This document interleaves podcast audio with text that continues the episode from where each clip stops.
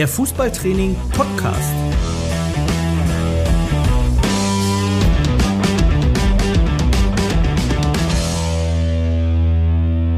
Das Kabinengespräch mit Trainern aus allen Leistungs- und Altersklassen. Ja, herzlich willkommen zum ersten Kabinengespräch des Jahres. Ähm, nach so einer Winterpause ist es ja immer gut, einfach einzusteigen. Deshalb dachte ich mir, ich mache es mit einem Heimspiel. Die Quote beim Heimspiel ist ja immer besser als beim Auswärtsspiel. Deshalb habe ich meine zwei Gäste nach Münster geladen. Und äh, wir sprechen zu einem sehr speziellen, aber super interessanten Thema gleich jetzt zu Beginn. Und zwar über das neue DFB-Ausbildungssystem. Und ja, aus erster Hand berichten können uns da Florian Huber, der als Bildungsmanager in der Abteilung Trainer aus Fort- und Weiterbildung beim DFB tätig ist, und Mike Hahlemeier, den sicherlich einige Hörer auch aus der eigenen Lizenz kennen oder da noch kennenlernen werden. Und ich freue mich total, dass Sie da seid und uns, wie gesagt, aus erster Hand ein paar Infos geben könnt über die neue Struktur, die ja jetzt auch unmittelbar eigentlich beginnt. Ne? Genau, Januar unsere ersten Lehrgänge starten, B A A, A-Lizenz, alles, was wir jetzt in den letzten Monaten und Jahren neu konzipiert haben, neu aufgebaut haben, geht jetzt an den Start. Da sind wir sehr neugierig und äh, hoffen, dass unsere Ideen und unsere äh, ja, ganze Arbeit, die wir reingesteckt haben, dann auch Früchte trägt mit, mit all dem, was wir uns für die Teilnehmer natürlich erhoffen. Du sprichst von Jahren, Flo. Können wir das einordnen ungefähr? Wie lange hat das tatsächlich gedauert, dieser Prozess? Ja, der Wunsch, die Trainerausbildung weiterzuentwickeln, der ist jetzt nicht 2020 äh, entstanden. Das ist schon eigentlich mit dem Projekt Zukunft, das 2018 angestoßen war, konkreter geworden. Und natürlich macht man dann über die Jahre ähm, ja, weitere äh, Entwicklungen. Man, man guckt über den Tellerrand, man hat natürlich auch die UEFA im Blick, die mit ihrer Konvention gewisse Kriterien festlegt, aber man schaut natürlich auch auf andere Sportarten.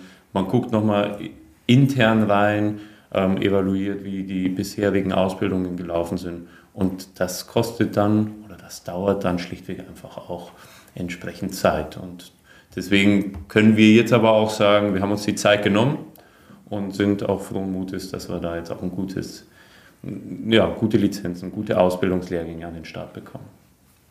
Du hast die UEFA-Trainerkonvention angesprochen. Kannst du uns einmal erzählen, was ist das und inwieweit hat sich der DFB daran anzudocken und ähm, wie geht ihr auch über das Ganze hinaus?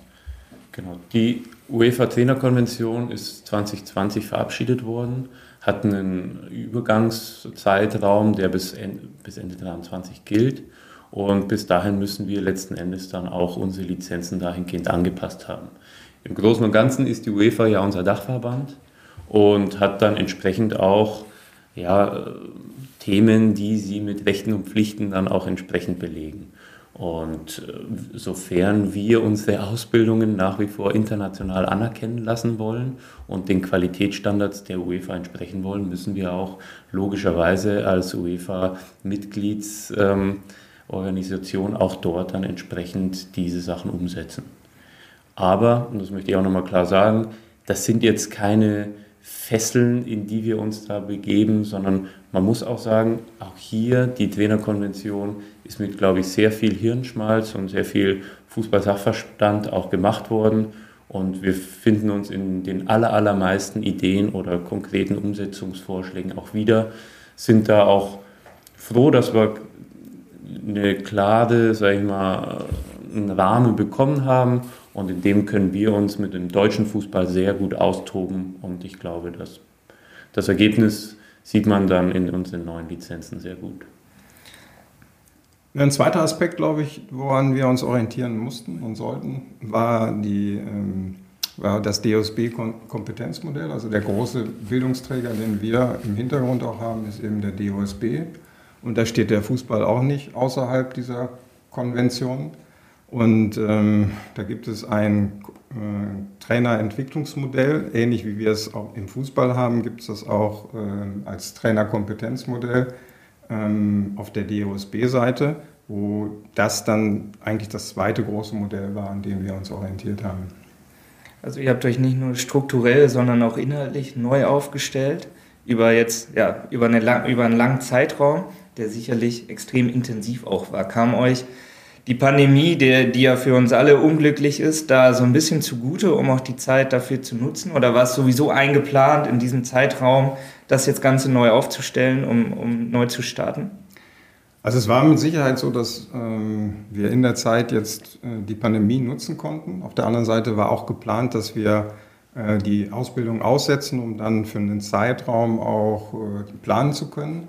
Jetzt ist es so, dass wir eigentlich so einen, so einen kleinen Kompromiss gefahren sind, nämlich ähm, durch die Pandemie mussten wir unsere Ausbildungsgänge verändern. Wir wollten nach dem alten Muster auch unsere Ausbildungsgänge abschließen. Und ich glaube, da hat jeder was gelernt und wir natürlich auch, gerade wenn es um das Thema Blended Learning geht und eben auch online lernen und das mit, unter, das mit einzubeziehen. Da hatten wir, denke ich, gute Möglichkeiten, das jetzt auch einzubauen in die neuen Lizenzstrukturen.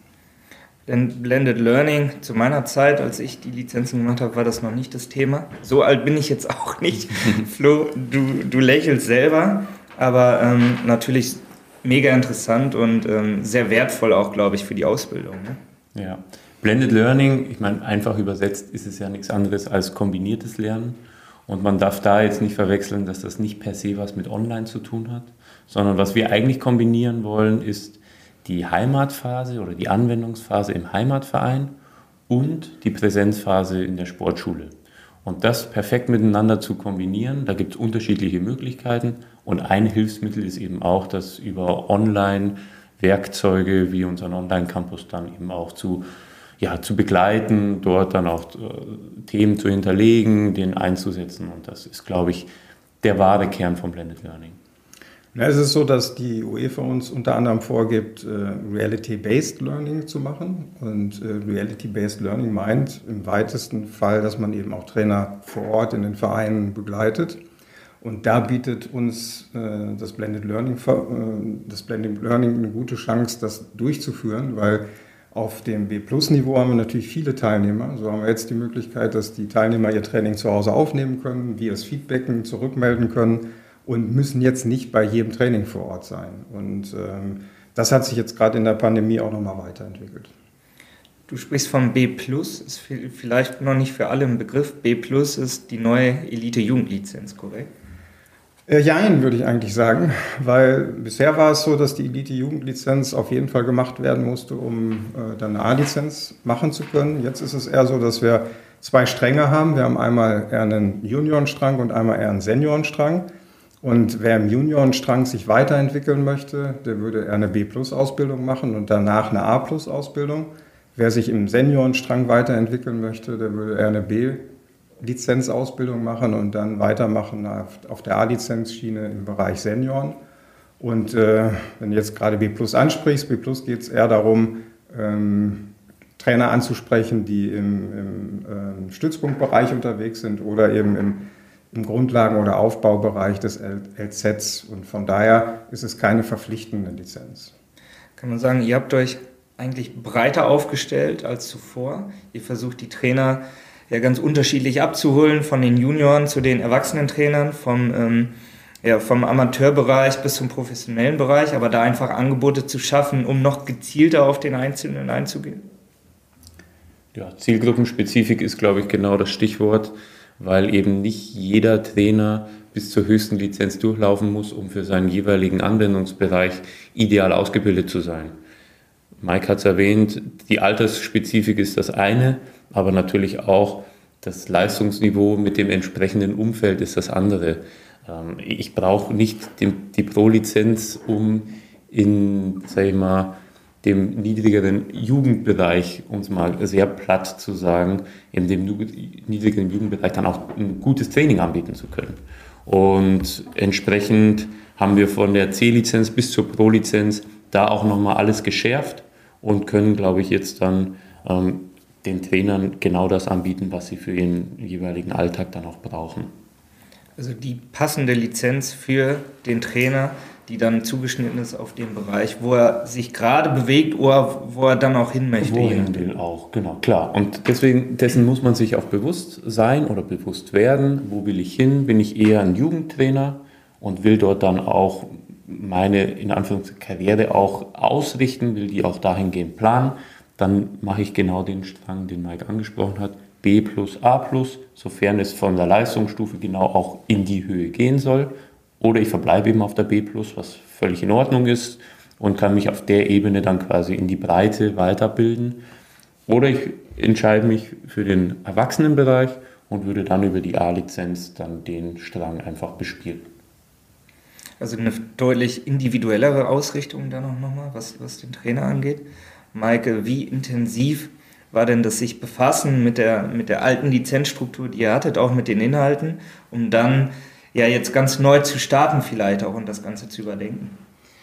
Das war schon sehr intensiv. Ähm, auf der anderen Seite kann man ja nicht sagen, dass die ganze Ausbildung bisher schlecht war. Es ist eher so, dass man es jetzt nochmal angepasst hat und auch Anregungen bekommen hat, unter anderem eben über die UEFA oder eben auch den DOSB. Und äh, zusätzlich der Beschleuniger wahrscheinlich auch nochmal war die Pandemie, eben, was wir eben angesprochen haben mit dem Blended Learning Verfahren. Und ähm, von daher haben wir schon einige, einige Dinge jetzt ja, umgesetzt und auch versucht eben äh, neu zu machen. Und ich glaube, da sind wir auf einem guten Weg. Ihr habt es angesprochen, ihr startet jetzt mit den ersten neuen Lizenzlehrgängen. Flo, wie war denn so das, das Feedback oder wie viel, jetzt nicht wie, wie viele Vorschläge habt ihr gekriegt oder Teilnahme, äh, Wünsche, sondern wie war das Ganze ausgerichtet? Wie viele Lehrgänge gibt es auch im nächsten Jahr?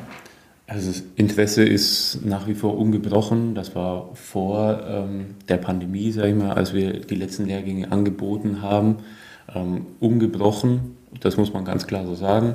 Und ähm, wir haben uns für mehr Qualität entschieden, mehr Individualisierung, mehr Differenzierung, also Jugendstrang, Erwachsenenstrang, leistungsspezifisch. Individualisierung dann innerhalb des Lehrgangs, das heißt eine höhere Betreuung weniger Teilnehmer bei mehr Ausbildern über einen längeren Zeitraum, sodass man da auch die Entwicklung mitverfolgen, mitbegleiten und mit beeinflussen kann als Referent oder als Referentin. Und am Ende sind da natürlich auch bei begrenzten Ressourcen irgendwo dann auch die Lehrgänge weniger geworden. Ist klar, heißt aber nicht, dass wir jetzt keine mehr anbieten, sondern wir starten jetzt im Januar mit einer A+, die es so ja noch gar nicht gab, also es ist ein zusätzliches Angebot mit einer A-Lizenz und vier B-Plus-Lizenzen. Und auch neu, im zweiten Halbjahr laden wir nochmal nach. Also es ist nicht so, dass wir die, die Lehrgänge nur einmal im Jahr ausschreiben, sondern eben jetzt zweimal im Jahr und heißt, im zweiten Halbjahr kommen nochmal entsprechende Angebote nach. Da gibt es nochmal eine A+, nochmal zwei A-Lizenzen und nochmal vier B+, sodass wir durchaus ein, äh, ja, auch von der Quantität ein ansprechendes Angebot haben kann mich noch gut daran erinnern, an die Zeit, als ich äh, eine neue Lizenz machen wollte. Ich saß da vor dem Rechner. Viele kennen es vielleicht aus dem Studium auch, wenn sie irgendwelche Kurse rein wollten. Äh, Pipi machen war verboten. Einfach die ganze Zeit aktualisieren, aktualisieren. Wann kann ich mich anmelden? Dann schnell sein, damit ich reinkomme. Dieses First Come, First Serve Prinzip irgendwie so ein bisschen. Ja. Wie, äh, das hat sich verändert. Den Stress müssen wir uns eigentlich nicht mehr machen, oder? Ja, absolut. Das war ja auch bitter, dass der Zugang zu einer Lizenz von der Internetgeschwindigkeit abhängig ist ja. oder von, vom Harndrang äh, um 0 Uhr, wenn der Lehrgangsplan veröffentlicht wird. Und da haben wir, glaube ich, ein sehr gutes, sehr transparentes und faires Verfahren jetzt gefunden, das sich auf drei Säulen ähm, ja, das auf drei Säulen fußt, eben die Erfahrung als Spieler, die Erfahrung als Trainer, Trainerin und eben die, die sag ich mal, Vorbildung, nenne ich es mal, oder den, den Background, den man mitbringt im Sinne der Bildung, ob das jetzt eine Ausbildung ist, ein Studium oder eben Weiterbildungen, die im Großen und Ganzen dem Fußball helfen oder weiterentwickeln. Da haben wir die drei Säulen ja, ausdifferenziert, auch entsprechende Punkte hinterlegt, wofür wir welche Punkte geben. Und auf Basis dessen konnte man dann quasi ja, sich mit seinem Punktestand auch bewerben. Und wir haben logischerweise die bestbepunkteten dann auch in den Lehrgang jetzt reingenommen. Ich beschäftige mich also mit meinem sportlichen Lebenslauf im Endeffekt, schaue genau. mir diese drei Kategorien an. Ja sagen wir mal, ich habe ähm, ein sportwissenschaftliches Studium, das geht dann in den Bereich relevante Bildung rein, genau. ne? und ja. dann wie lange oder wie hoch war ich Spieler und wie lange, wie hoch habe ich trainiert. Ja. Und dann habe ich eine Endpunktzahl, mit der ich mich auf die Lizenz bewerben kann. Genau. Wir haben versucht das so ausgewogen wie möglich zu gestalten. Die Spielerkarriere ist irgendwo endlich. Das heißt, da wird dann auch zukünftig, wird man da nicht mehr arg viel mehr Punkte holen können, wenn man seine Karriere beendet hat.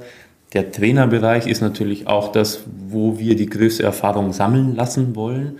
Das ist ja auch unendlich, sag ich mal, bis zum Trainerkarriereende, aber dann brauche ich auch keine Lizenz mehr. Und dann noch der Bildungsbereich, wo wir auch die jeweilige Ausbildung nur eine anerkennen sozusagen und mit den Weiterbildungen, auch das wollen wir ja auch fördern, dass ein lebenslanges Lernen im Bereich Fußball auch gefördert wird. Da, da ist quasi auch in Anführungszeichen erstmal keine Grenze gesetzt und entsprechend kann sich jeder, ähm, jede Bewerberin, jede Bewerber auch quasi erstmal sich seinen Punktestand ausrechnen und kann dann auch gucken, wo sind denn für mich auch noch Möglichkeiten, künftig Punkte zu sammeln über Weiterbildungen, über eine neue Trainerstation, über bin ich vielleicht noch Spieler und kann auch dort Saison für Saison meine Punkte sammeln. Kann ich als Trainer, ich sammle mehr Punkte, je mehr Erfahrung ich habe. Ihr sprecht auch von Fortbildung, von, von Angeboten. Kann ich da auch Punkte sammeln? Also sagen wir, ich bin auf A-Lizenz-Niveau, wo ich ja Fortbildung des BDFL besuchen kann. Kann ich das irgendwo hinterlegen und kann so auch mein Punktekonto steigern? Also Weiterbildungen jeder Art sind quasi erstmal möglich dort einzubringen. Wenn es jetzt um Lizenzverlängerung geht, ist das natürlich eine, eine, Weiterbildung, die je, sowieso jeder machen muss, weil sonst die Lizenz gar nicht gültig ist. Ja. Und ohne gültige Lizenz kann ich mich auch gar nicht für eine neue weitere Lizenzstufe bewerben.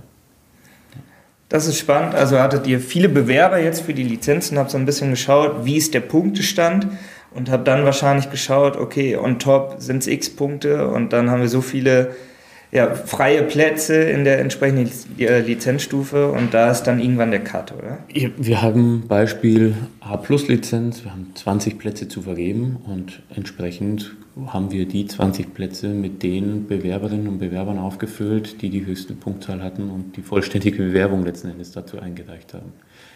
Aber auch da das ist jetzt unser Auftakt in ein neues Bewerbungsverfahren, in eine neue Art der Verteilung von Kursplätzen.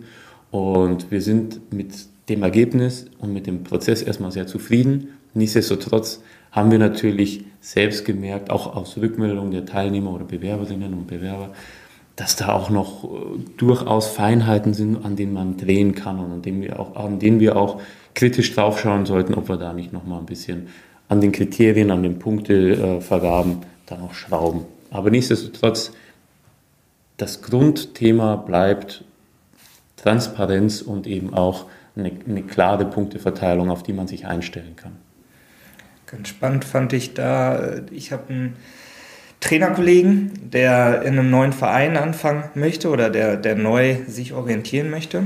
Und er schaut halt genau auf dieses System jetzt mhm. drauf und schaut, ich habe die und die Punkte oder was muss, wo kann ich Punkte sammeln, um für die nächste Lizenz zugelassen zu werden. Und da war es tatsächlich so, dass er bei einem Verein, den muss er fast kategorisch ausschließen, weil er in diesem Verein nicht auf der Liga-Stufe arbeiten kann, um sich für die nächste Lizenz zu qualifizieren da haben wir dann mal drüber nachgedacht und haben auch gesagt, das ist total schade für die Vereine, die sich auf diesem Niveau ja eigentlich dann bewegen, weil sie solche Leute nicht bekommen, weil die kategorisch ausgeschlossen werden. Nichtsdestotrotz kann man da natürlich sagen, da brauche ich vielleicht auch nicht den ganz, ganz hoch ausgebildeten Trainer, wenn ich mich auf diesem Niveau bewege. Nichtsdestotrotz, dieses Ausschlussverfahren war schon ein ganz interessanter, relevanter Punkt, wenn ich mich als Bewerber jetzt auch ja, hinterfrage und gucke, wo will ich denn eigentlich hin? Oder wo kann ich auch hin? Ne?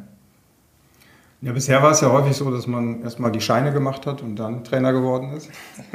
Und äh, jetzt ist es eher so, dass man sich weiterentwickelt von äh, Ausbildungsstufe zu Ausbildungsstufe und natürlich auch, und das ist das Entscheidende, von Trainerstation zu Trainerstation. Und wenn man das Ziel hat, irgendwann in höheren Ligen zu trainieren, dann macht es auch Sinn, in höheren Ligen Erfahrungen gesammelt zu haben, um dann die einzubringen, um auch auf der nächsten Lizenzstufe ausgebildet zu werden. Wenn ich auf, ähm, im höheren Amateurbereich unterwegs bin, dann reicht erstmal eine B-Lizenz.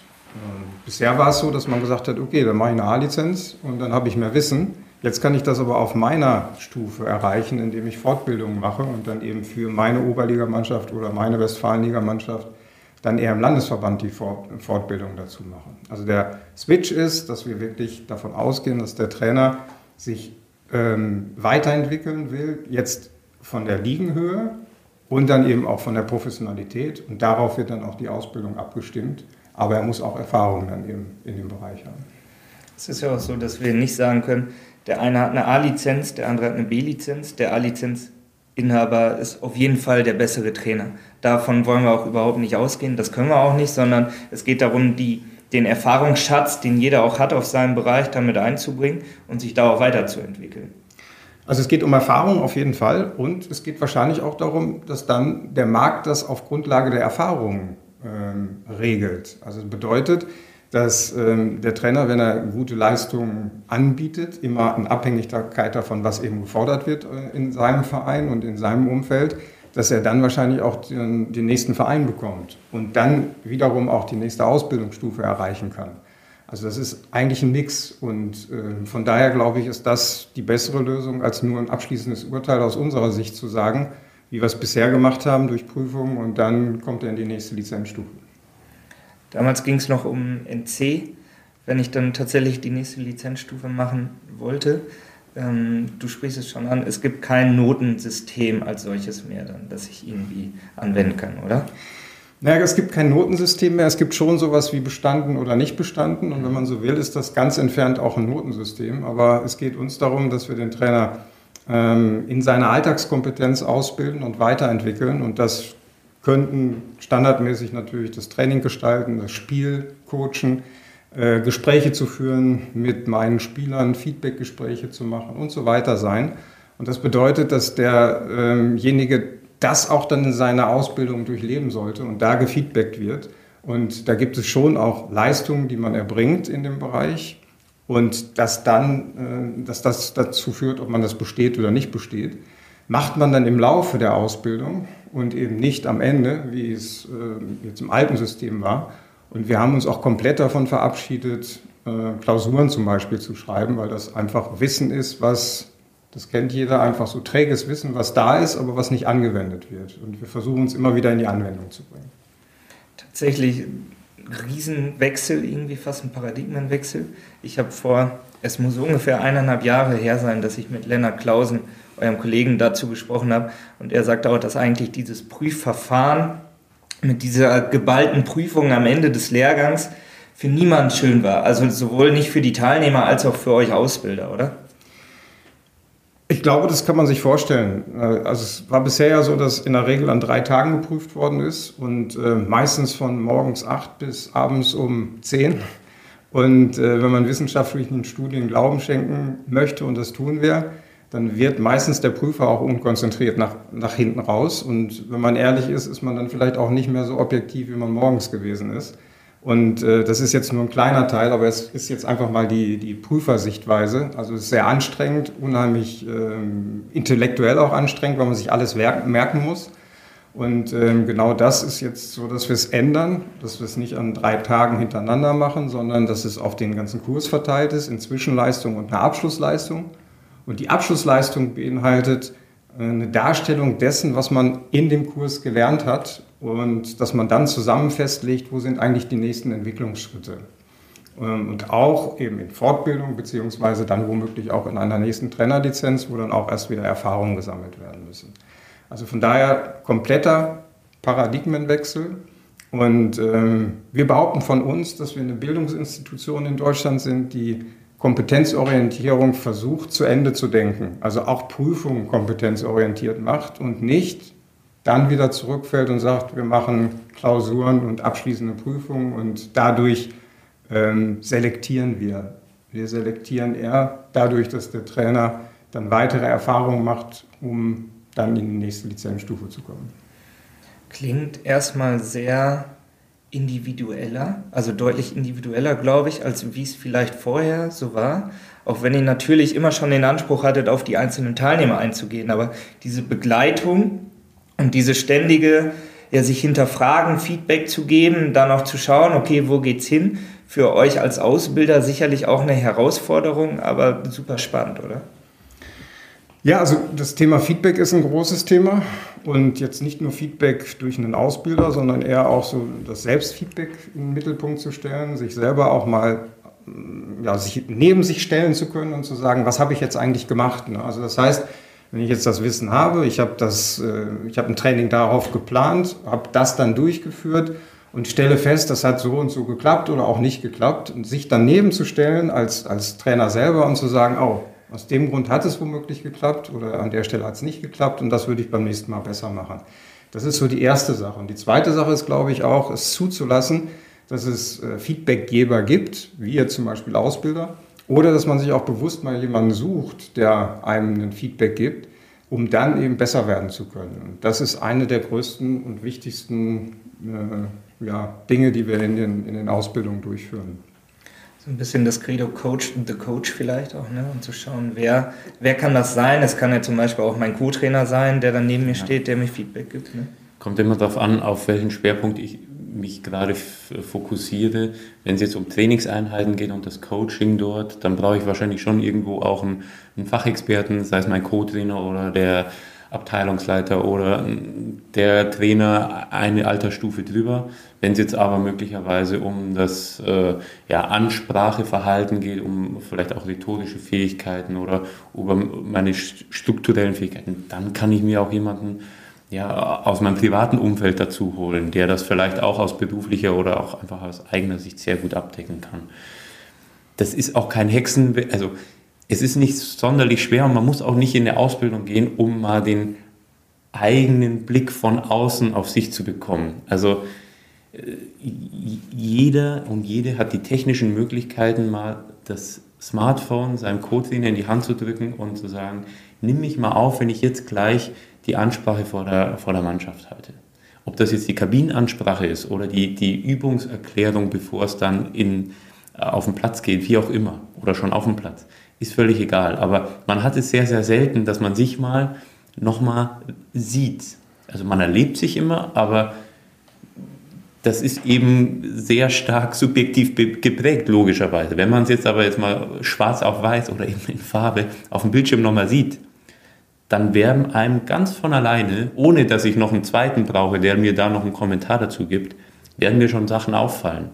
Und das sind die ersten Aha-Effekte, die wir auch auslösen wollen, über eben ja, Aufgaben, die im Heimatverein oder im, im, im Arbeitsalltag eines Trainers, einer Trainerin auch dort abbilden wollen.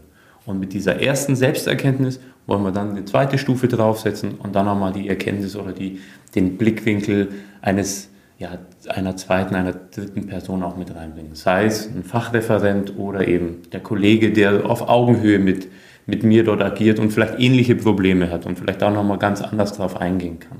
Also super simpel erstmal von der Methode, so diesen Außenblick, diese Außeneinsicht ähm, äh, zu bekommen und dann mit der eigenen Reflexion, mit der eigenen ähm, Bewertung seines Könnens mal versuchen, äh, dort Verhaltensmuster aufzubrechen und dann nochmal zu gucken, wie ich es anders machen kann.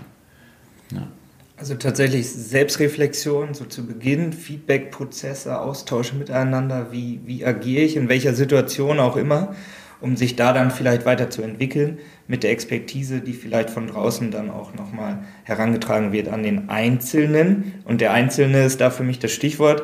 Äh, der Trainer steht ganz klar im Zentrum der neuen Ausbildungsstruktur. Ja, der steht im Zentrum. Und äh, mit seiner ganzen Persönlichkeit. Und die sind natürlich, das ist natürlich auch unterschiedlich. Also der, der eine ist eher der introvertierte Typ, der wahrscheinlich eher argumentativ äh, Leute betreut. Ähm, andere sind dann eher emotionaler und sich dessen bewusst zu sein und eben zu schauen, wo sind eigentlich meine Stärken und wie bringe ich die Stärken auch gut ein, ohne jetzt die andere Seite zu vernachlässigen und da vielleicht dann auch sich weiterzuentwickeln. Und äh, das ist ein großes Thema. Äh, in Bezug auf mein eigenes Trainer-Ich weiterzuentwickeln. Und ähm, wenn man das jetzt nochmal überträgt, wir haben eben über die beiden Stränge gesprochen, einmal Senioren- und Juniorenstrang, dann sollte es durchaus auch sinnvoll sein, sich darüber Gedanken zu machen, wenn ich im Talentförderbereich bin, dass ich eher wahrscheinlich der Trainer bin, der Spieler entfalten lässt, der nicht so instruierend wirkt. Und äh, bin ich das überhaupt? Oder bin ich vielleicht eher der Typ, der im Seniorenfußball Ergebnisse liefern möchte und das eben auch ähm, im, im, Mittelpunkt hat. Und ich glaube, das ist erstmal so die Grundsatzentscheidung, die wir auch anregen, sich wenigstens erstmal Gedanken darüber zu machen. Immer, dass es natürlich auch Nuancen und Facetten gibt dann in die eine oder in die andere Richtung. Ihr habt dazu ein Entwicklungsmodell für euch angelegt, auch basierend auf Dingen, die, die es schon gibt, aber ihr habt das auch auf eure Lizenz äh, entsprechend gemünzt, beziehungsweise auf alle Lizenzen, denn es soll im Endeffekt so ein bisschen der Anker sein, der sich von der C bis zur Pro-Lizenz durchzieht, oder? Ja, also ich, ich relativiere das mal ein bisschen, nicht so ein bisschen, sondern es soll der Anker sein, ja. ganz bewusst. Und es ist natürlich klar, wenn man das neu entwickelt, dass das dann erst mit Leben gefüllt werden muss. Und ähm, die UEFA spricht häufig von einem holistischen Ansatz, also einem ganzheitlichen Ansatz. Wir haben lange Zeit und da waren wir, du hattest ja eben danach gefragt, aber Mike, wie war es denn früher? Wir haben früher eben sehr stark auf den Bereich, alles was mit dem Spieler und der Spielerin zu tun hat, fokussiert und eben auf, auf Fachkompetenz, was durchaus auch richtig ist. Und glauben, dass wir Bereiche wie eben das Trainer-Ich oder die Führung von Mitarbeitern das kann im Minikicker-Bereich äh, womöglich mein Co-Trainer sein oder Eltern, die mir helfen. Das kann im Profifußballbereich natürlich ein ganzer Staff sein mit, mit 20 Leuten, die um so, eine Arbeit, äh, um so eine Mannschaft arbeiten. Aber es ist eigentlich immer das Gleiche. Man führt Leute und entwickelt Leute. Und da sind wir so bei der Organisation, die rund um eine, äh, eine Mannschaft arbeitet oder eben um ein Team arbeitet. Und dann haben wir den großen Bereich, das Systemfußball, was unveränderbar ist. Das ist das Ligensystem, das sind äh, irgendwo die Medien, die in den höheren ähm, äh, Lizenzstufen wahrscheinlich im Mittelpunkt sind oder auch Spielerberater. Und so haben wir dieses System aufge, äh, aufgesetzt. Und bei allen jetzt so, so Unterkategorien wie das Trainer Ich, Spiel, Spielerin, Organis äh, Organisation und Fußball geht es eigentlich immer darum, erstmal den Menschen zu verstehen. Und ich glaube, das ist das Wichtigste, dass wir in, den, äh, in die Denkweise der uns anvertrauten Menschen ähm, nicht reinschauen, aber dass wir sie erstmal reden lassen und ein Gefühl dafür bekommen, wer ist das eigentlich. Und nicht reingehen und sagen, so, so ist es und so, so, so glauben wir, so ist er. Und wenn wir das haben, dann können wir anfangen, ähm, was weiterzuentwickeln, mit ihnen zusammen. Das wäre so das, auf der Basis des Verstehens dann das zu managen. Und ähm, wir hatten die Tage eine Abteilungsbesprechung, ähm, eine Direktionsbesprechung, wo der Hansi Flick aufgetaucht ist und einer unserer Mitarbeiter hat gefragt, sag mal, kannst du mal sagen, warum du so viel Erfolg hast im Umgang mit Menschen? Und dann hat er gesagt, ja, also mir ist wichtig, dass jeder in meinem Team eine Stimme hat, dass ich erstmal verstehe, was der im Kopf hat und dass ich jedes Wissen, was da ist, eben nutze um dann daraus eine Entscheidung zu treffen. Und zwar auch nicht alleine, sondern immer mit meinem Team zusammen. Und ich finde, das spiegelt schon sehr stark wider, was wir im Kopf haben. Ähm, und man sieht, wie im Spitzenfußball das auch Erfolg hat, nämlich bei Bayern München oder jetzt in der Nationalmannschaft. Jetzt ist dieses Modell ein bisschen eher entstanden. Und es ist so, dass der Hansi Flick früher auch schon äh, beim DFB gewesen ist und das damals auch schon als Sportdirektor vorgelebt hat. Nicht, weil es jetzt nur Hansi Flick ist, sondern weil eben auch viele Modelle herangezogen worden sind aus der Wissenschaft und so weiter, ist dieses Trainerentwicklungsmodell daraus entstanden. Sehr kompetenzorientiert, personalisiert ja im Endeffekt auch. Ähm, wir reden immer noch über Fußball, das ist ja das Schöne und es geht immer noch ums äh, 11 gegen 11 auf dem Platz. Ähm, aber wenn ich mich jetzt an meine, meine Lizenzlehrgänge zurückerinnere, und diesen ganzen Fußball da noch mit drin hat, muss ich sagen, das hätte ich in dieser Zeit, glaub, ich wüsste nicht, ob man das hätte unterkriegen können, in der Dauer, die damals die Lizenzen noch stattgefunden haben. Ich glaube, meine A-Lizenz ging noch knapp vier Wochen, dreieinhalb, vier Wochen ungefähr. Da habt ihr auch dran geschraubt, um diese Dauer einfach ein bisschen nach hinten zu strecken, um all diese Dinge auch unterzukriegen. Ne? Also all die Dinge, es geht eigentlich häufig darum, um die Alltagskompetenzen. Es geht darum, wie gestalte ich mein Training, wie gehe ich mit den Spielern um oder wie entwickle ich Spieler, wie gehe ich mit meinem Trainerteam um, wie führe ich die Gespräche und wie coache ich. Vielleicht sind das die, die drei größten Bereiche, also coache während eines Spiels. Das sind vielleicht die drei größten Bereiche. Ähm, und um das besser zu machen und zu entwickeln, glaube ich, muss man es ausprobieren. Und von daher ist es so, dass die, die Streckung eigentlich nur daran liegt, dass man immer einen Input bekommt, dann in einer Präsenz das mal zusammen ausprobiert und anschließend in seinem Heimatverein auf der Basis, was man jetzt gelernt hat, ausprobiert und dann wirklich anwendet. Und wenn man was lernen möchte und nicht nur was wissen können sollte, sondern wirklich was können sollte, macht es Sinn, es auszuprobieren, es zu reflektieren und dann mit den Gedanken das wieder zurückzuspiegeln. Und das dauert einfach die Zeit. Und daraus resultierend sind die Ausbildungen jetzt umgestaltet worden. Und da haben wir so ein einheitliches Schema, dass wir in der Regel eine Online-Vorphase haben, dann anschließend ähm, dreieinhalb Tage bis viereinhalb Tage Präsenz haben, dann anschließend drei bis vier Wochen Anwendungsphase und uns wieder treffen in der, äh, in der Präsenz, womöglich in der Sportschule und, oder in einem LZ oder irgendwo, wo eben, äh, wo der Trainer auch normalerweise arbeitet. Und auf der Basis ist es dann so, dass ähm, die, die, die Zeiten sich weiter äh, entwickelt haben und wir haben dann Zyklen von drei bis elf oder zwölf Zyklen. Und dadurch sind eben diese langen Ausbildungszeiten, längeren Ausbildungszeiten hinterlegt. Im Endeffekt nehmen wir uns also mehr Zeit für die Ausbildung, um das gleiche, das ganze Wissen dann auch auszuprobieren vor Ort in meinem Umfeld, um das wieder zu reflektieren, um dann wieder zusammenzukommen für die nächsten Inhaltsbausteine. Ne? Ich glaube, eine A-Lizenz korrigiert mich, sechs bis acht Monate ungefähr jetzt. Sieben bis acht. Sieben bis acht Monate mhm. demnächst. Ähm, da muss ich mich schon drauf einstellen, wenn ich das dann auch machen möchte. Ja. Ich glaube aber absolut gewinnbringend dann auch für den Teilnehmer. Ne? Wenn wir von Trainerentwicklung sprechen, dann passiert das ja nicht von heute auf morgen oder innerhalb von zwei Wochen, sondern dann braucht es eben auch Zeit, ist das eine, aber eben auch die entsprechenden Möglichkeiten, sich in, zu entwickeln, also die Gelegenheiten, auch mal Sachen auszuprobieren, auch mal ein Feedback zu bekommen. Und das ist natürlich auch wieder Zeit und Aufwand. Und den kriegt man nicht in einen zweieinhalbwöchigen äh, Trainerausbildungslehrgang rein, und entsprechend war klar, wenn wir die äh, Trainerinnen und Trainer begleiten wollen und immer wieder individuell mit unseren Rückmeldungen versorgen wollen, dann müssen wir das auch entsprechend über ja auch Monate dann ziehen. Und ich glaube, da haben wir dann auch jetzt gute Möglichkeiten gefunden, dass das Gesamtvolumen der Ausbildung nicht komplett jetzt ausufert. Ich, wir sind mit der A-Lizenz jetzt nicht arg viel drüber von den Präsenzveranstaltungen, wie wir es bisher in, den, äh, in der in Anführungszeichen der alten, in der alten A-Lizenz hatten.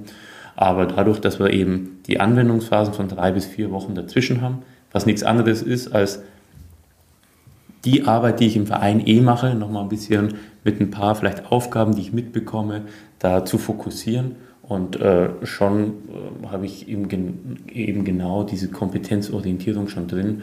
Und da ist eigentlich die ganz große Hoffnung oder auch eigentlich die Erfahrung, die wir gemacht haben, dass dann das deutlich stärker in den Alltag übernommen wird, dass man sich da wirklich weiter verbessert und auch dann entsprechend die Punkte, die man sich als Trainer ja selber auch immer wieder vornimmt, an denen man wachsen will, dass die dann auch greifen und dass man dort auch besser wird. Ja.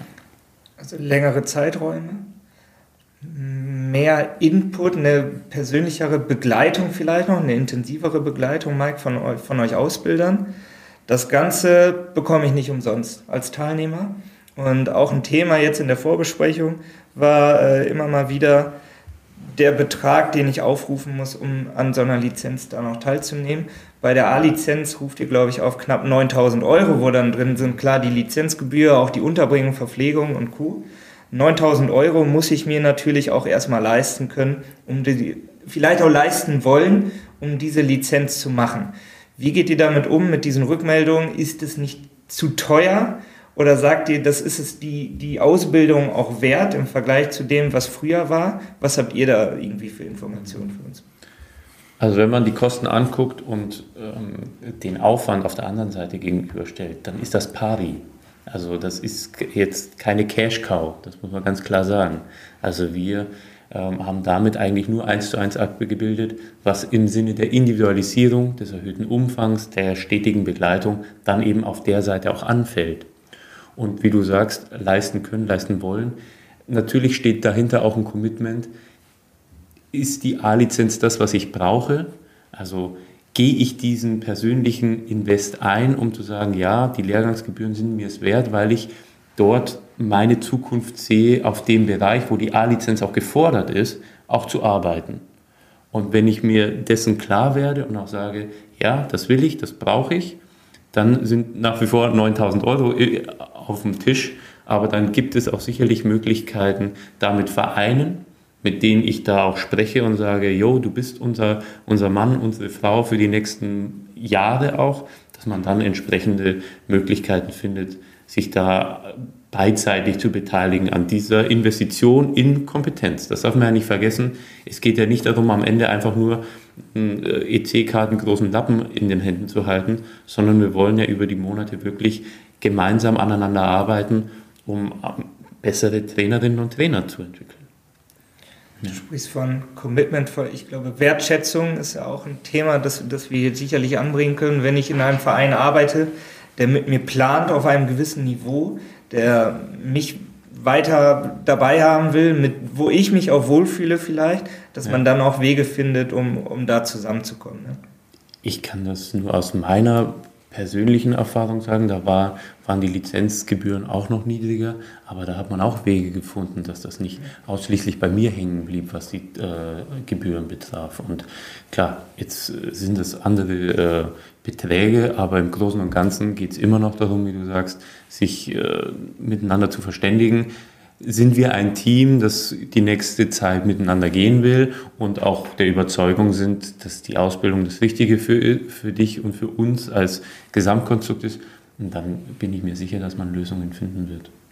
Jetzt unterhalten wir uns ja vornehmlich über die Lizenzen auf DFB-Niveau, also wenn es dann mit der B, B Plus entsprechend mit weiter oder losgeht. Wie seid ihr in Kontakt zu den Landesverbänden? Wie war da die Zusammenarbeit und wann geht es da wirklich los?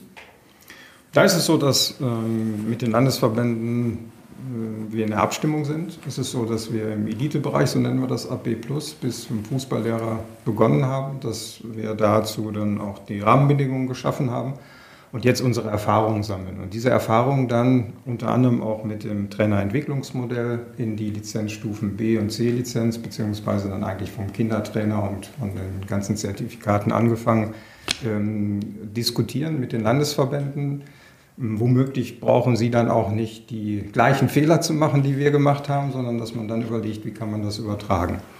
Und ähm, da ist es so, dass es natürlich sehr unterschiedlich ist. In den Landesverbänden gibt es mal große Sportschulen, die auch gerne natürlich haben, dass sie Teilnehmer vor Ort haben. Und ähm, dann gibt es eben auch kleinere Landesverbände, die vielleicht überhaupt erstmal einen Kurs auf B-Lizenzniveau pro Jahr zusammenbekommen. Und da geht es darum, diese Ideen, die wir jetzt entwickelt haben, so zu diskutieren, dass es auf ganz Deutschland anwendbar ist.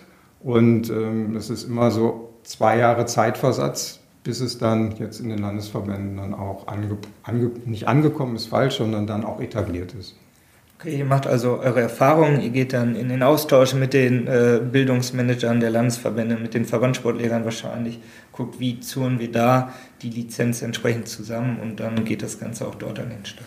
Genau, also da ist es jetzt so, dass ähm, wir in einem Austausch sind, dass da auch die, der Rahmen geschaffen wird durch die Ausbildungsordnung und dass das im Präsidium jetzt im März verabschiedet wird auf Grundlage der Diskussion und dann werden die ersten Pilotlehrgänge starten und aus den Erfahrungen der Pilotlehrgänge wird man dann eine Vereinheitlichung vornehmen, sodass man dann ähm, ja, ein durchgängiges Konzept hat vom Minikicker, Trainer im besten Fall bis zum Fußballlehrer. Die Lizenzen CBA Pro Elite Jugend, die kennen wir. Äh, die fanden ja jetzt schon statt. A Plus ist eigentlich die große Neuerung vielleicht. Ne? Vielleicht könnt ihr uns da noch mal ein bisschen einführen. Wer nimmt daran teil und was ist das im Endeffekt? Die A Plus bezieht sich auf die Experten im Jugendbereich, die in der Regel U17, U19-Trainer oder U23-Trainer sind oder auch in leitender Funktion im, im Nachwuchsleistungszentrum.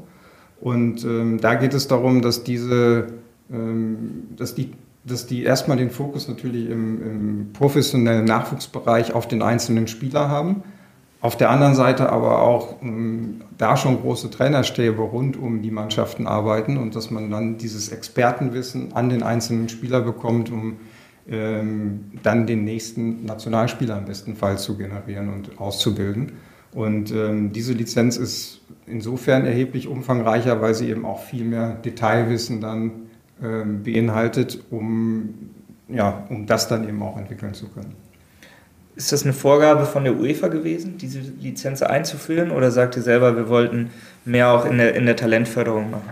Nee, also diese Lizenz gibt es auch in der UEFA-Struktur so. Die heißt ein bisschen anders, aber im Großen und Ganzen ist das genau das, was wir in der A Plus machen. Bei uns intern kann man auch sagen, der Jugendfußballlehrer. Das sieht man allein schon an den Umfängen. Ähm, das ist auch unser Anspruch von der Qualität, genauso auch ähm, unser, unser Eindruck jetzt, wie, wie wir sie aufgebaut haben und auch die Wertschätzung, die wir dieser lizenziert schon quasi äh, mitgeben. Und da kann man nur sagen, also da haben wir in der Hinsicht auf diesem Leistungsniveau auch eben nochmal diese Differenzierung hinbekommen. Der Pro-Lizenz-Lehrgang, der sich eben sehr stark mit dem erwachsenen Profigeschäft auseinandersetzt, dritte bis erste Liga, und eben auf der anderen Seite andere Anforderungen, die sich eben im, im Hochleistungsfußball der Jugendspieler ähm, darstellen. Und das wollten wir nochmal voneinander separieren. Und entsprechend konkreter und detailreicher und intensiver wird dann eben auch der Blick auf genau diese Jugendarbeit. Wird diese A-Plus-Lizenz äh, Zulassungsvoraussetzung oder Voraussetzung sein, irgendwann, dass ich auf einer bestimmten Ebene arbeiten kann? Sagen wir mal U19 im, im Leistungszentrum. Ich brauche eine A-Plus, um da auch tätig zu sein in der Junioren-Bundesliga? Also ich glaube, es ist schwierig für uns in die Glaskugel zu gucken.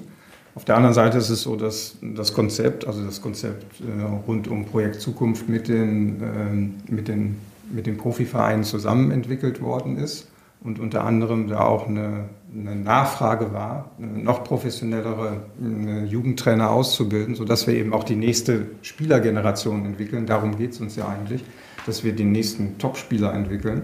Und von daher ähm, wenn ich jetzt Glaskugel sage, können wir nicht sagen, was dann irgendwann in eine Lizenzierung geschrieben wird. Aber durchaus ist es möglich, dass die Profivereine darüber diskutieren und sagen, das wäre für uns die nächste Lizenzstufe, die wir einfordern. Ist zurzeit noch nicht, könnte aber durchaus möglich sein. Auch hier, um das klarzustellen, wir reden ja wirklich über, über die Top-Lizenz in diesem Bereich wo es ja dann auch nicht darum geht, 1000 äh, Bewerber zufriedenzustellen oder so, sondern es geht ja dann darum, bestimmte bestimmten Menschen auch die Möglichkeit zu geben, sich dann nochmal spezifisch in diesem Juniorenbereich weiterzubilden, um da äh, ja nochmal auf ein anderes Niveau vielleicht zu kommen. Ne? Die, die früher auf dem Top-Niveau im Leistungszentrum ausgebildet werden wollten, die wollten auch in, den, in die Pro-Lizenz, in den Fußballlehrer. Ja. Und da war der, der Teilnehmerumfang natürlich auch begrenzt. Was wir jetzt natürlich geschafft haben, ist, dass wir durch die Splittung zwei Lehrgänge parallel haben. Also im Großen und Ganzen ist dort das Angebot sogar ja, nicht nur ausdifferenzierter, sondern für den speziellen Bereich sogar gestiegen. Zumal wir die, B, äh, die A Plus ja auch zweimal im Jahr anbieten, was am Ende dazu führt, dass wir im Prinzip dann auch doppelt so viele Abschlüsse dann auch ähm, ja, gewährleisten können. Und das ist natürlich schön, dass wir da den Jugendfußball auch nochmal äh, derart dann auch bedienen können und da die Qualität entsprechend erhöhen können. Stelle ich mir auch super interessant vor, du sprichst das, die Qualität schon an, die dann in diesem Lehrgang vielleicht auch vorherrscht. Ne? Mike, für dich als Ausbilder, auch auf die, ist schon klar, welche Lizenzstufen du äh, betreust? Also ich mache im, jetzt im ersten Fall die B und äh, die A Plus äh, wird der Lars Tiefenhoff ausbilden, äh, mit dem Ralf Peter zusammen. Ähm, es ist so geplant, dass wir schon auch dann auf andere Lizenzstufen übergehen und die auch ausbilden werden. Aber jetzt im ersten Schritt haben wir uns erstmal auf bestimmte äh, Lizenzstufen fixiert. Deswegen vielleicht ein kleiner Retro zum Anfang des Gesprächs. Also die erste läuft auch gerade schon. Also die erste B Plus ist schon gestartet und äh, hat die, die Online-Phase. Und das ist schon, schon eben auch spannend. Mhm. Das heißt, auch ihr als Ausbilder, ihr guckt euch das ganze System an und wechselt vielleicht dann auch da und da. Das kann mir als Teilnehmer auch ich sag mal, passieren, wenn ich aktuell in einem Leistungszentrum vielleicht tätig bin, ähm, in einer gewissen Altersstufe, U17, U19, mich da auch wohlfühle und mich da weiterentwickeln möchte und das auch tue. Das heißt aber nicht, dass mein Weg dann nur über B plus, A plus geht, sondern ich kann natürlich auch in den Seniorenbereich dann nochmal rüber switchen. Ne? Absolut. Also klar, da sind weder strukturell noch in irgendeiner anderen Sicht die Wege geschlossen, sondern man kann natürlich von der A plus dann rüber zur Pro-Lizenz oder wenn ich die B Plus gemacht habe, bin mir aber nicht sicher, ob ich nicht doch lieber in den ähm, Erwachsenenbereich will, dann kann ich natürlich die A-Lizenz machen, weil die Basis beider Lizenzen ist die B-Lizenz. Und die habe ich in jedem Falle und somit könnte ich auch dort nochmal rüber switchen. Und von dem her ist da eigentlich erstmal dem individuellen Karriereverlauf und der kann sehr unvorhergesehen natürlich auch passieren, dann auch immer Rechnung getragen. Du sprichst die B-Lizenz als Basis an. Mache ich davor die C-Lizenz oder kann ich auch mit der B-Lizenz anfangen? Also die UEFA und ihre Konvention sagt da, und das ist ein kleiner Wechsel auch, den wir dann mit übernehmen werden oder übernehmen müssen, was auch erstmal kein Problem ist, die Einstiegslizenz ist die C-Lizenz. Und damit beginnt in Zukunft dann auch jeder Trainer. Und entsprechend kann ich dann von der C-Lizenz in die B-Lizenz gehen und von der B-Lizenz ist dann nochmal die, es gibt auch auf C- und B-Lizenz logischerweise schon altersspezifische Differenzierung, aber nach wie vor ist es C- oder B-Lizenz entsprechend. Und ab der, sag ich mal, DFB-Ebene heißen die Lizenzen dann einfach auch anders. Also da ist dann dieser Plus-Strang, sage ich mal, für den Jugendbereich und der A- und Pro-Strang für den Erwachsenenbereich. Aber ich könnte mich von der C-Lizenz hoch bis, bis in die äh, höchsten Lizenzen im Großen und Ganzen auf Jugend oder Erwachsene schon spezialisieren, aber auch jederzeit switchen, wenn ich der Überzeugung bin, dass ich doch eher in die eine oder andere Richtung mich weiterentwickeln will. Und dazwischen viele Erfahrungen sammeln als Trainer, begleitet werden von verschiedensten Personen, mich immer wieder reflektieren, dann vielleicht auch zu schauen, auf welchem Niveau bewege ich mich, wie kann ich mich weiterentwickeln, wie kann ich Experte werden für den Bereich, in dem ich gerade bin, wie kann ich mich vielleicht auch noch weiterentwickeln, was andere Bereiche angeht, aber gleichsam immer zu schauen, was muss der Trainer mit sich bringen oder was bringt das Trainerdasein mit, um die Mannschaft bestmöglich zu betreuen. Ja, im besten Fall den einzelnen Spieler und dann eine Mannschaft. Ähm, ich glaube, das ist jetzt meine persönliche Überzeugung. Wenn man den einzelnen Spieler besser macht, wird man wahrscheinlich auch einen Mannschaftserfolg haben. Und ähm, das ist sicherlich auch ein Schwerpunkt, gerade im Jugendstrang, dass ähm, das im Mittelpunkt steht. Und von daher hoffen wir, dass wir da auch wirklich Experten für die Bereiche entwickeln. Ja, im, Im Seniorenstrang wird man wahrscheinlich eher mehr die Mannschaft vielleicht im Blick haben und im Juniorenstrang eher den einzelnen Spieler. Nichtsdestotrotz ist es da auch wichtig, dass man natürlich auch ein Mannschaftsgefüge hat, weil es ist ja durchaus auch eine, eine Mannschaftssportart. Und wenn man jetzt mal etwas weiter runter geht vom Leistungsniveau äh, in die C-Lizenz ähm, und womöglich äh, mit jungen Spielern zu tun hat, dann geht es erstmal darum, dass die überhaupt Spaß am Spielen haben und überhaupt wiederkommen und dass man so das Training gestaltet, dass sie wieder wiederkommen und Spaß haben. Also von daher greift auch wieder das Trainerentwicklungsmodell mit allen Facetten, dass man eine durchgängige Struktur hat. Viele Angebote, die ihr, glaube ich, zur Verfügung stellt wo ich mir als Trainer das raussuchen, das raussuchen kann, was für mich im Endeffekt auch passt. Eigentlich habt ihr den Weg gelegt, ihr habt den, die Straße geteert, alle stehen so ein bisschen am Anfang, sowohl die Teilnehmer als auch ihr. Mhm. Und jetzt gucken wir mal, wie es weitergeht, oder? Ja, absolut. Ich bin super gespannt. Ich, ich freue mich vor allem, das klingt jetzt vielleicht komisch, aber ich freue mich auf die Abschlussleistungen der ersten Teilnehmer. Weil das ist eben, wir haben vorhin vom Paradigmenwechsel gesprochen, altes Prüfungsformat, Stichtag X, dann gibt es eine Beurteilung, eine Note und dann fällt der Hammer, Daumen rauf, Daumen runter. Das ist nicht mehr so. Da tun wir uns allen Gefallen mit, weil wir ganz anders herangehen können. Und das Schöne an dieser Abschlussleistung, an dieser Abschlusspräsentation ist im Prinzip, der Teilnehmer oder die Teilnehmerin zeigt uns, was sie im Laufe des Ausbildungslehrgangs gelernt hat. Das gibt auch uns nochmal ein Feedback, haben wir eigentlich da was erreicht? Also ist er, ist er oder ist sie besser geworden? Und das ist auch nochmal ein, quasi eine, eine Rückmeldung, auch ein Zeugnis für uns. Haben wir als Ausbilder das richtig gemacht? Haben wir mit den, mit den Inhalten die richtigen Punkte gesetzt? Und er muss da nicht an, an dem Tag liefern und dann gibt es Daumen rauf, Daumen runter, sondern er erzählt oder er erfasst zusammen was er im Lehrgang ähm, gelernt hat und was er dort auch zeigen kann. Ne? Also die Anwendungsphasen im Verein helfen ihm natürlich, das zu untermauern, dass er sich weiterentwickelt hat. Und dass es am Ende nach der jeweiligen Präsentation auch noch ein, ein kollegiales Gespräch gibt, das sagt, okay, super Entwicklung, hier und da sehen wir aber noch Entwicklungspotenziale. wir wollen dir mit auf den Weg geben, das, das, das, das. Und das finde ich eine sehr wertschätzende, ja, einen tollen Abschluss, um dann diese gemeinsame Zeit, die ja auch zusammenschweißt, dann auch nochmal ähm, ja, beenden zu lassen mit der klaren Perspektive, wie es weitergehen kann. Und da haben wir, glaube ich, einen ganz anderen Lehrgangsabschluss als dieses bisherige harter Cut und dann freut sich der eine, weil er vielleicht den NC geschafft hat und für den anderen endet dann auch irgendwo seine Karriere irgendwie. Und das müssen wir gar nicht. Das ist völlig zwanglos passiert und jetzt können wir uns von diesen Zwängen auch einfach befreien. Und da freue ich mich drauf, weil ich glaube, da werden sehr coole Präsentationen bei rumkommen und man wird sehen, wie, wie da Leute ganz frei sich entwickeln konnten. Ja, die Hoffnung ist eigentlich, dass man das dann auch wirklich als Trainer, also dass, dass man das in seinem Training, seinem Spiel dann auch sieht. Wenn wir irgendwann mal als Ausbilder auf irgendeinen Platz kommen und ähm, dass der Trainer sich an der Stelle weiterentwickelt hat.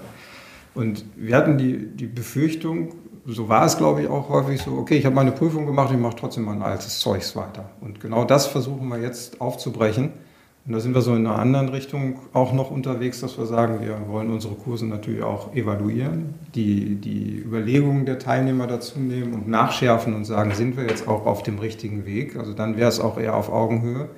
Ähm, sind wir auf dem richtigen Weg, dass der Trainer das, was er entwickelt hat in seiner Ausbildungszeit, wirklich in die Anwendung bringt und für sich auch als wichtig empfindet, um sich weiterzuentwickeln. Dann haben wir viel richtig gemacht. Und ähm, jetzt beginnen wir halt erstmal damit und hoffen, dass wir dann die Rückmeldung dann auch von den Teilnehmern darüber bekommen. Und ich freue mich, dass wir das begleiten dürfen, dass wir uns ein bisschen mit euch austauschen können, um zu schauen, ähm, wie entwickelt sich das Ganze, welche Inhalte forciert ihr dann auch, wie verläuft dieser Prozess, was bringen die Teilnehmer ein? Und ich glaube, das Endergebnis, das steht dann ja auch über allem und äh, das, das, das ist ein Prozess, äh, den wir mit euch gehen dürfen und vielen Dank, dass ihr uns da eingeführt habt, dass ihr uns diese Information gegeben habt.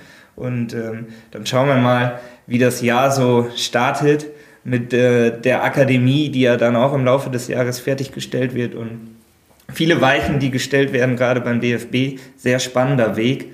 Und lasst uns dem mal zusammen gehen und gucken, wie es sich entwickelt. Danke, dass ihr da wart. Danke auch. Ja, sehr gerne.